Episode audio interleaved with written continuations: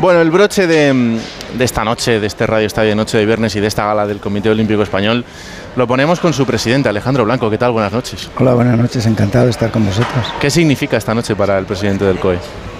Bueno, pues eh, la verdad es que Raúl no lo puedo describir con palabras. Es decir, haber visto aquí a 50 medallistas, medallas olímpicas, ver todo lleno, cantidad de presidentes, gente del mundo del deporte, en general tener a los dos ministros aquí y sobre todo ver que, los deportistas le tienen cariño al COE y que el camino que hemos emprendido hace mucho tiempo, pues eso continúa. ¿no? Sabes que mi primera preocupación cuando llegué al COE es crear la oficina de atención al deportista para ayudar a los deportistas y creo que en estas 18 galas eso es lo que hemos recibido, cariño y respeto mutuo. ¿no?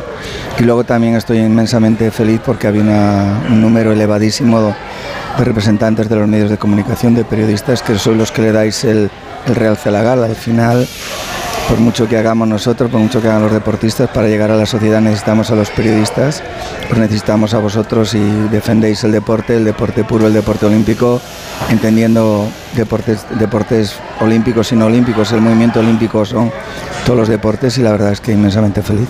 Em, hay algo de esta gala que también es importante, que es que el, el cariño que se da al deportista se lo da a otro deportista. Y esto a veces no es habitual.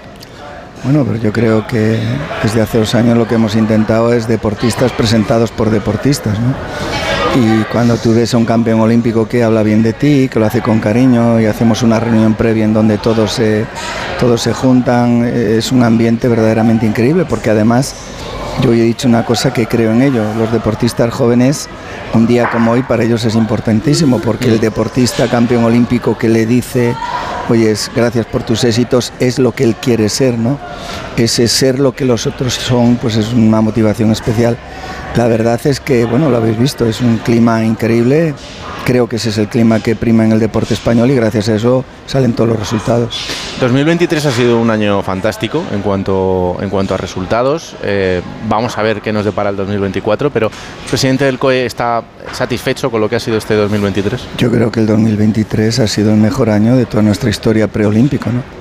Y no solo por la cantidad de medallas, sino por los deportes y deportistas que están asomando a las medallas y que antes estaban muy lejos. Lo importante para mí siempre es eh, ver qué expedición llevamos a los Juegos y ver de esa expedición cuántos llegan con posibilidades reales de medalla. ¿no? Luego la competición te colocas y todo sale bien, tienes unos grandes resultados y esa, si esa competición no sale bien, pues vienen las decepciones, hmm. jamás el fracaso. Pero lo que no podemos olvidar es el camino en ese camino, tanto el año 22 como el año 23, solo hay que ver los resultados de los medalleros para ver que es increíble para el deporte español. ¿Hay eh, situaciones particulares que le preocupen, como por ejemplo el baloncesto, el balonmano, hace unos días con lo que ha pasado con las chicas en el, Mundial? Eh, situaciones que todavía tienen margen de, solución, pero que, serían importantes para París.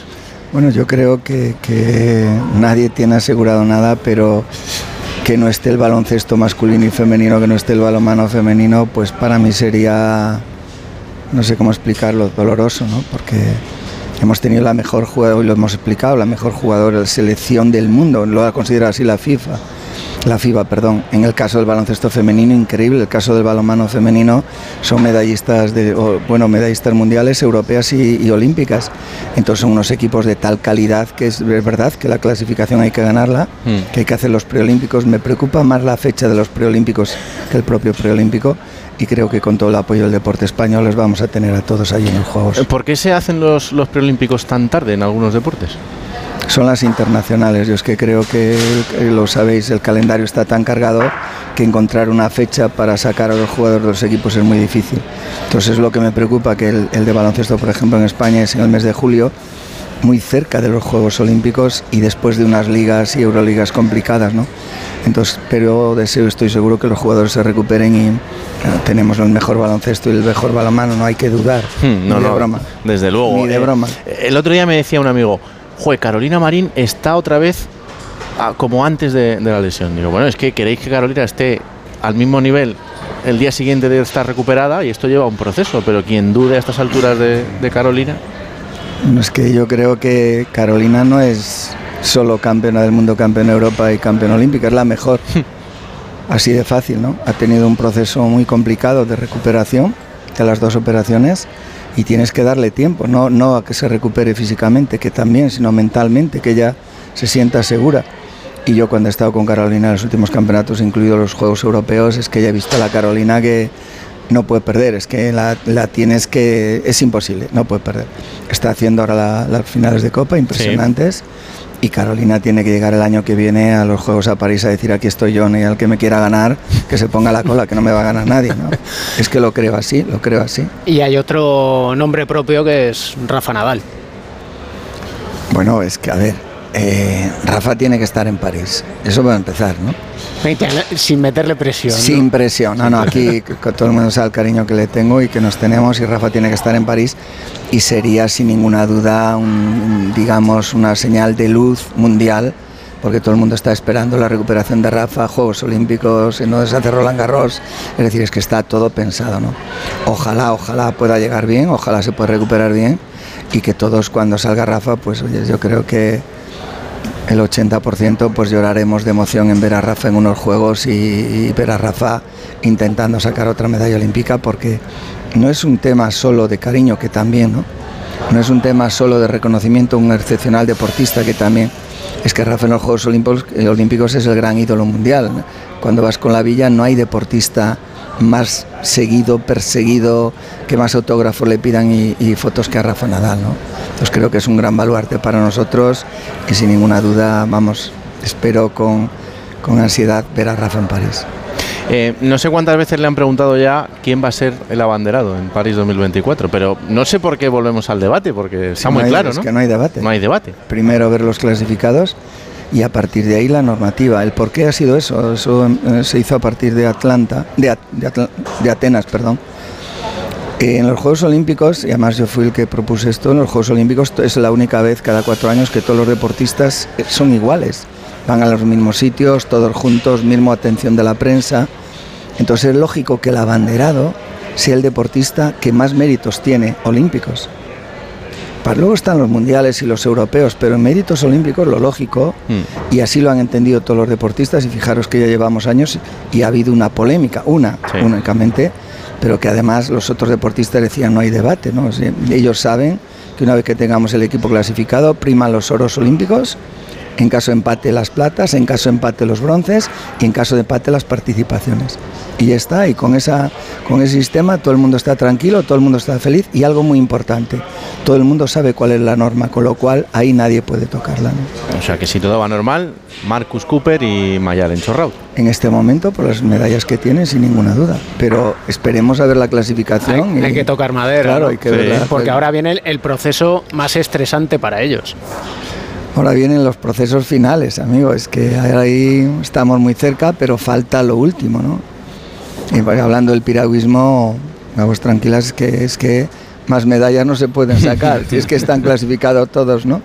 Entonces ahora la federación tendrá que hacer una selección y es una selección de la mejor piragüismo del mundo, así de fácil.